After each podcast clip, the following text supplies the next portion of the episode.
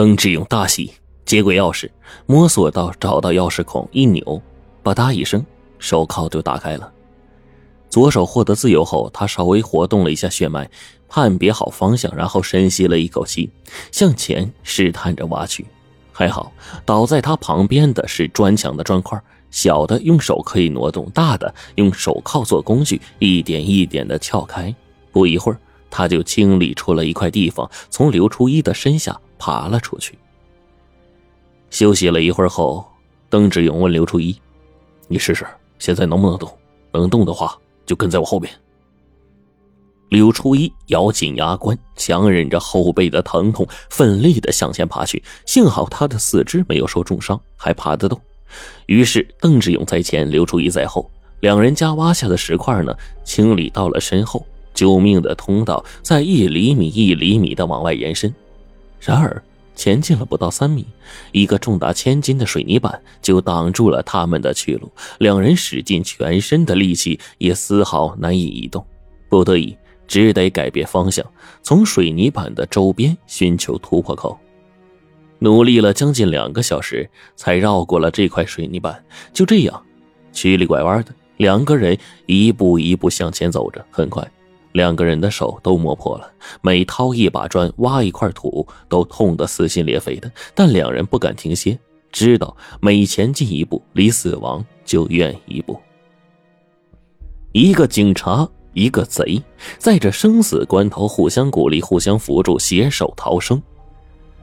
时间已不知不觉过去了很久，邓志勇竭尽全力的将一块堵住去路的水泥板移开了一条缝隙。终于，他看见了灰蒙蒙的天空。其实啊，已经是第二天的凌晨了。邓志勇几近虚脱，不由得喜极而泣，马上就要脱险了。此时，两人都没有了力气，决定休息一会儿再干。胜利在望，两个人不再担心生死，各怀心事。刘初一听到邓志勇在长吁短叹，就问：“你在想什么呀？”邓志勇说：“我在想我妈，我就这么一个亲人了，不知道她现在怎么样了呀？”哎，立刻。刘初一也想到了自己的亲人，一颗心马上悬在了半空。他又是担心，又是懊悔，悔不该把父母从老家接来，不然的话，他们也不会遭遇地震。万一他们遭遇到什么不幸，他不敢想下去了。正在神思恍惚间，忽然听到邓志勇说：“刘队长，我想跟你商量一件事情。”刘初一一惊问：“什么事啊？”邓志勇说。我想，请你放我一条生路。他不等刘初一拒绝，就说：“你听我说完，这次地震肯定有不少人被埋在了废墟下面。我参加过一次地震救援，知道有些尸体挖出来之后已经烂的是面目全非了，根本辨不出来身份。你就全当这次我被砸死了。我向你保证，出去后我永远的消失，以后绝不做任何犯法的事情。”将来如果我被抓的话，我也可以发誓，绝对不会连累到你。顿了顿，他又补充了一句：“刘队长，那笔钱，我可以跟你平分。”刘楚一心中一动，不动声色的说：“那笔钱你到底藏哪儿了？”邓志勇却不上当说：“我是不见兔子不撒鹰的，等我安全了，我就告诉你。”刘初一正色说。德志勇，你不要胡思乱想了。你看我像是贪钱的人吗？我警告你，出去之后，如果你胆敢逃跑的话，别怪我不客气。说到这儿，他伸手摸向了腰间，心中却不由得一寒。这才想起来，由于全家聚会，昨天上午回家的时候，自己把手枪锁在了办公室的抽屉里。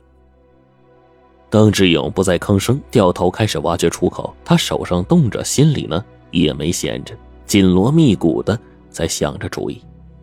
一个小时后，邓志勇终于在两块水泥板的缝隙之间，用手铐一下一下敲出开一个比脑袋稍微宽阔些的洞口。他将脑袋钻出去，然后深吸了一口气，全身收紧，忍着疼痛，奋力往外一挣。终于，他出了地狱，重回人间。他站在废墟上，还来不及长吁一口气呢，眼前的一幕让他目瞪口呆。以往繁华的县城已经消失了，满眼的残垣断壁，地震将整个县城几乎是夷为平地。邓志勇低头看了一下洞口，此时刘初一的脑袋也钻了出来，可是由于他的身躯魁梧，膀大腰圆，身子怎么钻也钻不出这个小洞。邓志勇哈哈大笑，刚才在挖洞的时候，他就想到对方的体型比自己大得多，故意将洞啊挖得很小。果然，对方被卡住了，一时半会儿也出不来。他得意的对刘初一说：“刘队长，对不起了，你不要着急，慢慢的往外钻。我先走了，再见。”说完，他迈步下了废墟。刘初一心急如焚，一边拼命的往外钻，一边高喊着：“停下！你给我回来！”然而邓志勇头也不回，扬长而去了。刘初一的身子卡在了洞口，进退两难，只能眼睁睁的看着邓志勇从视线里消失。刘初一彻底的绝望了，他万分留恋的最后看了一眼这个世界，然后紧紧的闭上眼睛，等待死神的来临。此时，天已经放亮。邓志勇一路飞奔，沿途所见的一切令人是触目惊心。到处都是废墟，到处都是伤员，到处都是鲜血。电力中断，通讯中断，因为剧烈的山体滑坡，半个县城被掩埋，出城的道也被堵死了，里面的车辆根本就出不去，外面的情况也无从得知。县城成了一座与世隔绝的孤岛。最初的混乱过去之后。人群中的一些警察、军人以及几个干部模样的人最先镇定下来。他们有的疏导群众撤离空旷地带，有的组织人员对废墟下呼救的人展开了营救。邓志勇夹杂在在逃的人群当中，躲避开警察，向城外奔去。他的老家是离城五十多里的邓家沟，那是一个安在大山脚下的小山村。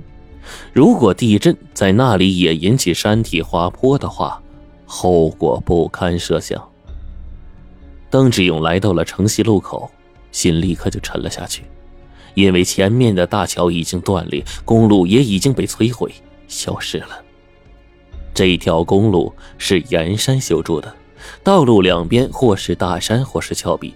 如今路面有的地段垮塌，有的地段被两边塌陷下来的山体给掩埋。即使有的路面未被掩埋，但是两边尚未坍塌的山体看起来岌岌可危，随时都有可能被砸下来。公路是不能走了。邓志勇抬头看了看高耸的大山，心想：要想回家救母亲，只能徒步翻山越岭赶回去。县城不能久待了，自己必须尽快离开，否则被警察发现的话，就难以脱身了。于是他迅速做出了一个决定，一头扎进了山中。邓家沟山路啊，曲曲弯弯的，说是离城五十多里，其实算是直线距离的话，不过就是二三十里。但它和县城之间隔了数座海拔两三千米的山峰，如果一切顺利，今天晚上就可以赶回家中。邓志勇土生土长，对这里的每一座山都很熟悉。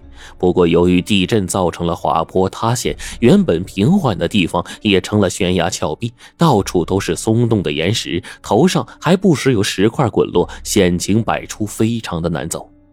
邓志勇小心翼翼，用了半天功夫，才翻过了两座山峰，开始翻越第三座山。这座山叫鹰嘴山。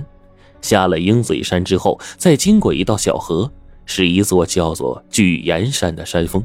邓志勇的家就在巨岩山另一侧的山脚下。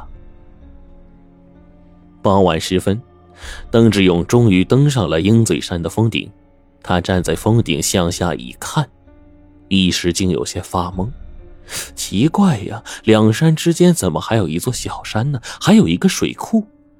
刚开始他还以为自己走错了，但是仔细一看，心中凛然而惊啊！这座小山竟然是新生出来的，强烈的地震造成对面的巨石山爆裂，山体撕裂滑坡，竟然分出了一座新的小山。两山之间本来有一座峡谷，现在这座小山竟将两座山连接在了一起，并形成了一座天然的大坝，挡住了峡谷里面那条日夜奔流的小河的去路。河水越积越多，形成了一个湖泊，而那条过河的小桥已经被淹没。想要过去，就只能翻越这座新的小山了。